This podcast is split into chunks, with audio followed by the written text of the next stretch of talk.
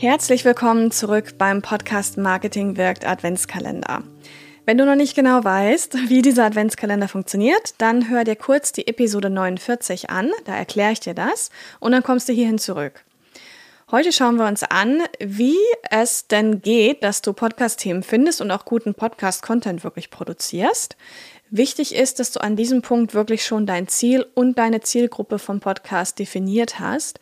Wenn das noch nicht der Fall ist, dann geh zurück zu Tag 1 und 2 und hol das unbedingt nach.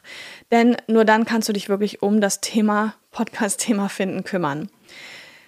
Also ein gutes Thema für einen Podcast ähm, setzt sich maßgeblich aus drei Faktoren eigentlich zusammen. Einmal, dass du für das Thema brennst, dass du Experte auf dem Thema bist oder dich zumindest auf dem Weg dahin befindest und dass das Thema wirklich ein Problem von deiner Zielgruppe behandelt und löst. Ein wichtiger abschließender Tipp von mir ist noch, dass du wirklich jetzt nicht zu lange am Thema rumplanst, sondern damit auch wirklich rausgehst. Ähm, und dabei hilft dir ja auch das Arbeitsblatt. Ähm, dort findest du die Fragen bzw. Punkte, um dein Podcast-Thema wirklich zu finden und guten Podcast-Content zu produzieren. Geh das auf jeden Fall durch und den Link zum Arbeitsblatt findest du auch in den Shownotes von dieser Episode.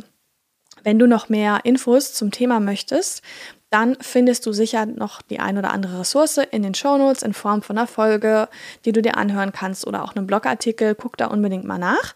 Und morgen zeige ich dir, wie du dein perfektes Podcast-Format findest. Also sei da unbedingt dabei.